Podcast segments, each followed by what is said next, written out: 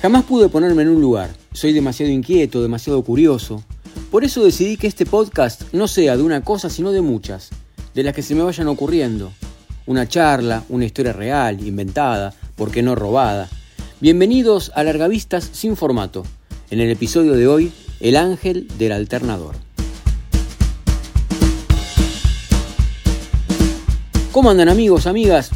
Paso buena parte de la semana en la ruta. No trabajo de comisionista, pero bueno, tengo razones laborales para conocer cada detalle de la Ruta 9, sobre todo el tramo que va entre Rosario y Buenos Aires. Buena parte de esa culpa la tiene mi querido amigo Pablo Hapkin, el intendente de Rosario, a quien aprovecho para mandarle un cálido saludo desde este humilde podcast que ya saben no tiene formato. Bueno, la cuestión es que estar arriba de la ruta tiene sus ventajas, yo qué sé, por ejemplo, uno puede ir escuchando música, cantando los gritos, no sé, Noelia, Noelia, Noelia, Noelia, Noelia, Nino Bravo, un genio, o sacando cuentas para ver cómo mierda el rojo puede entrar a los playoffs de la Copa de la Liga. También puede jugar ese deporte de riesgo que para el hígado, ¿no? Que es tomarse un café con una media luna de manteca en una estación de servicio. Bueno, yo qué sé, andar en la ruta también puede traer algunos problemas. Uno de ellos, por ejemplo, es que de repente te das cuenta que los autos tienen cierto proceso de desgaste. Porque las máquinas tienen eso, ¿viste? Cuanto más las usás, más se estropean. No sé si lo sabías. Resulta que cada tanto les pasa algo. Para mí es como si levantaran la mano y dijeran, che, acá estoy, mirá que no sé hace cuántos kilómetros que no me llevas al service. Yo no soy precisamente uno de esos obsesivos que levantan el capota cada rato, básicamente porque no sé ni qué mirar, ¿no?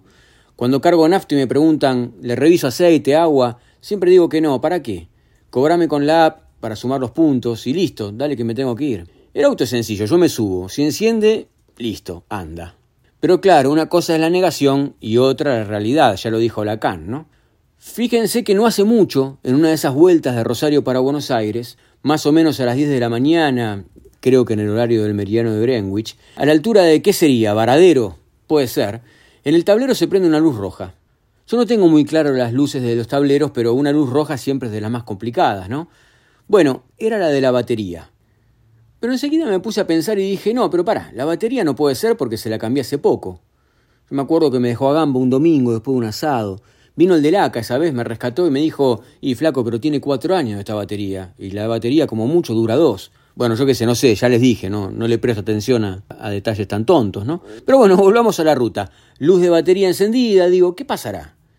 Yo venía con el aire acondicionado prendido, la radio prendida, las luces bajas reglamentarias prendidas, el GPS enchufado a la entrada del encendedor, el auto, funcionamiento casi a full, ¿no?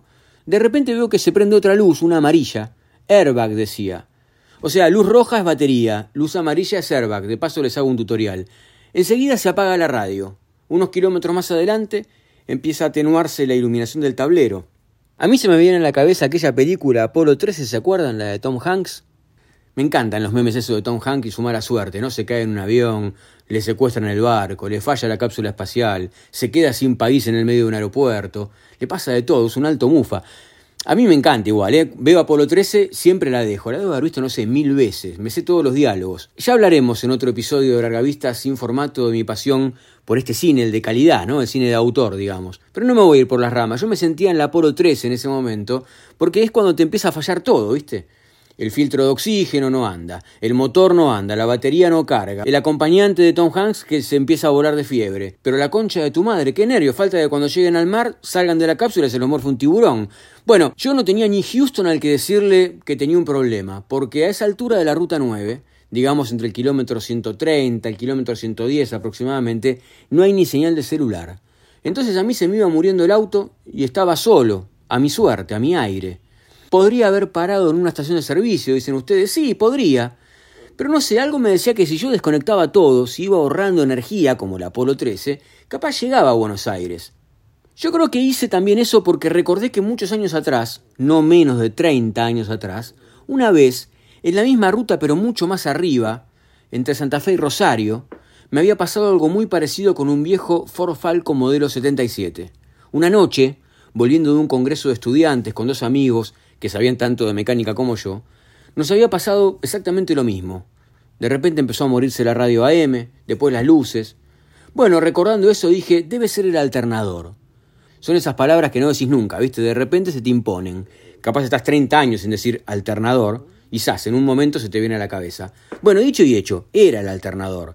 La energía me alcanzó hasta Ingeniero Maschwitz, una zona bien urbana. Me tiré un costadito, quedé cerca de un ACA, tuve más suerte que Tom Hanks. Así me salvé de esta parte que les cuento, ¿no? Esta que me pasó hace unos meses atrás. Pero volvamos 30 años para atrás, porque aquella vez cuando volvíamos de Santa Fe también tuve suerte. Pero no sé, ahora que recuerdo no estoy tan seguro de llamarle suerte. Vieron que yo soy de llamarle amor a cualquier cosa, bueno, capaz que con la suerte hago lo mismo.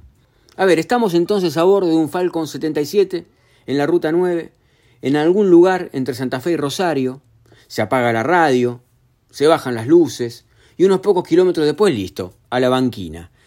Tres de la mañana aproximadamente, ¿eh? noche absolutamente cerrada sobre la ruta 9, no se veía un alma, no teníamos celular en esa época, estábamos realmente a la buena de Dios, perdidos en el medio de la pampa, que a esa altura será verde pero se parece un desierto. Pasaba algún auto cada tanto, pero habíamos quedado justo después de una curva. Estábamos en un lugar bastante difícil para que nos vieran. Bueno, empezamos a pensar qué hacer. Yo qué sé, dedo. Pero ¿qué? ¿Vamos a dejar el auto acá tirado? Ya les digo, no teníamos teléfono para llamar una grúa, no sabíamos bien a dónde estábamos, no se veía luz de pueblo por ningún lado. No había muchas más chances que quedarnos a esperar que clareara y ahí ver mejor. Bueno, nos sentamos atrás del auto, apoyados en el paragolpes, quedaba un termo con agua caliente, salió un mate. Y bueno, a que pase el tiempo nomás. La cuestión es que unos pocos minutos después vemos un bulto que se acerca sobre el costadito de la ruta. Ya cuando se va acercando un poquito va tomando forma, ¿no? Vemos que es alguien en bicicleta, serían, no sé, a esa altura, pongámosle, las 4 de la mañana. Era una hora rara para andar en bicicleta. En fin, se acerca un muchacho un poco más grande que nosotros, un poco más de 30 años, vestido muy sencillo, vieron como esos medio hippie de campo, diría. Bueno, nos mira, se baja de la bici, la deja un costado, y nos pregunta si le convidamos un mate. Y sí, era raro, pero un mate no se le niega a nadie. Además, el tipo por ahí era de la zona, no nos venía nada mal, ¿no? Capaz conocía a alguien que nos pudiera ayudar. La cuestión es que se sienta al lado nuestro, nos pregunta, ¿qué les pasó? Y nos quedamos acá, en el medio de la ruta, le digo yo. Y dice, claro, es que la ruta es eso, ¿no? Un camino que te puede llevar, pero también te puede dejar. Como le pasó a Marco Polo, que se subió a la ruta de la seda y mira todo lo que armó con Kublai Khan. La ruta es eso, es una vía, dice. Y se queda mirando a la nada el tipo, ¿no? Mierda, digo yo, mira la reflexión. Como para seguir un poco la charla, al ratito le digo, vos sabés que teníamos la idea de llegar al ACA de Rosario, a ver si nos daban una mano ahí, pero no alcanzamos. Y ahí nomás me contesta, el acá, claro, vos fijate, acá o acá. Es una tilde nomás, ¿viste? Una tilde de diferencia. ¿Y qué es una tilde? Una escupida de tinto, un pedazo de perra negra, diría Cortázar. Pero una tilde te define, ¿eh? Si soy de Newell's o sí, soy de Newell's. Imagínate la diferencia que hay en Rosario entre esas dos frases, por ejemplo. Me lo quedo mirando, ¿no? Digo, en dos reflexiones ya había metido la dualidad de una ruta, Marco Polo, Kublai Khan, Cortázar, fútbol. ¿Quién era este cristiano, no? Este aparecido. Tomábamos mate, pasaban los minutos. En un momento digo como para mí, ojalá al menos hubiera una estación de servicio cerca, una cafetería abierta. Y el tipo dice, abierta, cerrada, abrir, cerrar. El problema es la costumbre. Por ahí cerrás, bueno, ponele. Pero abrir de nuevo cuesta, ¿eh? Abrir cuesta. Fíjate, vos cerrás una pareja, por ejemplo, capaz ya no daba más. Bueno, está bien. Pero anda a abrir, hermano. Anda a abrir todo de nuevo. Todo es un tema, yo qué sé si le gusta arriba o abajo, el café solo o con edulcorante, la toalla marrón o la toalla blanca, despertarse temprano para aprovechar el día o dormir como una degenerada, la tortilla seca o babé. Es difícil abrir, ¿eh? Es difícil. Yo que sé, así debemos haber pasado un par de horas. Cada cosa que le decíamos nos la contestaba con una reflexión así profunda, ¿no? Hasta que de repente se empieza a ver en el horizonte una línea finita de luz. Se la señalo, le digo, mira, empieza a salir el sol. Mira lo lejos y dice, el sol naciente, arranca un nuevo día en el imperio, se despierta el emperador. ¿Qué imperio? le digo yo. Pero el tipo no me escucha, sigue hablando como si estuviera solo. Dice, ¿ves la energía de esa bola roja? Se levanta, abre los brazos, los apunta al sol y sigue su discurso. Esa estrella es una revelación divina. Déjate llenar, respirala, vivila. Le dicen sol, pero ¿sabes qué? Es Dios, es Dios. Terminó medio poseído y se dejó caer de nuevo, ¿no? Como Yoda cuando levanta la nave en Star Wars que se gasta toda la energía y tiene que hacer como una siestita para recuperar, bueno, algo así. Mientras tanto la luz iba develando el contorno de lo que nos rodeaba, que no era casi nada.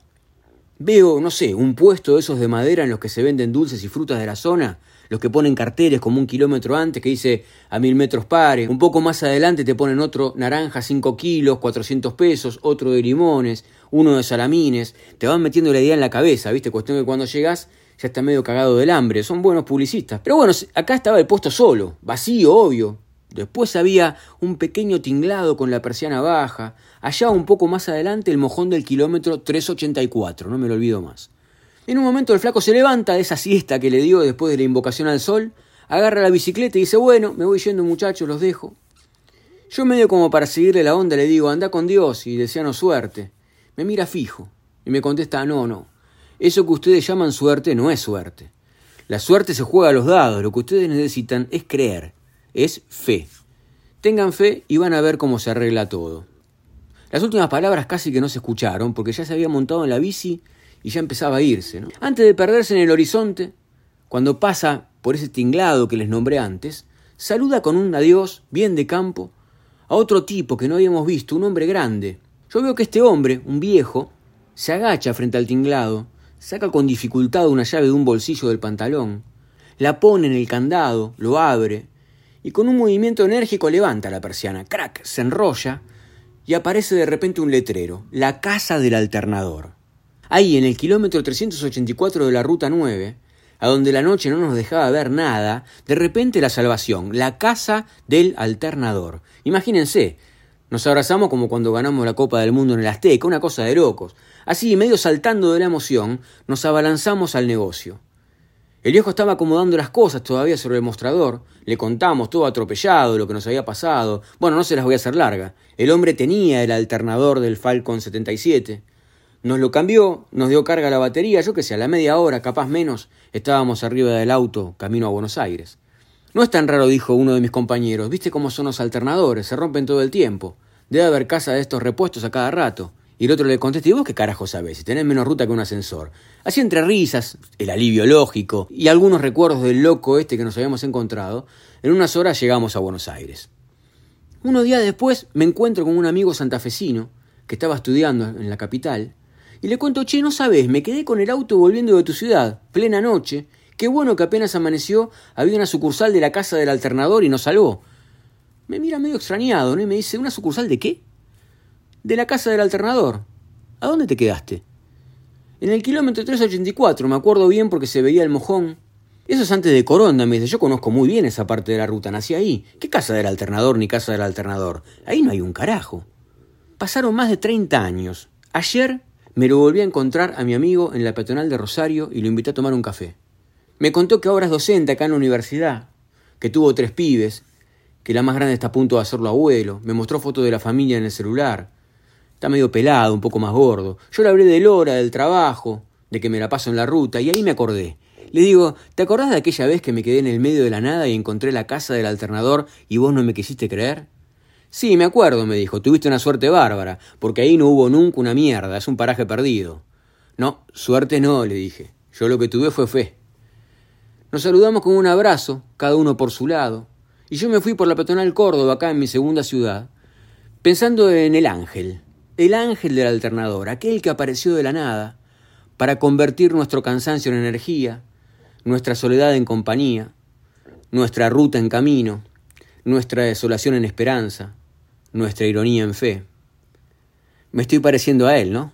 En fin, ustedes crean lo que quieran, pero yo les juro que en aquella noche cerrada de campo, alambrados y ruta perdida, un ángel dibujó un tinglado, un mostrador, un viejo, unos repuestos, supongo solamente para enseñarnos que en la vida hay que tener esperanzas.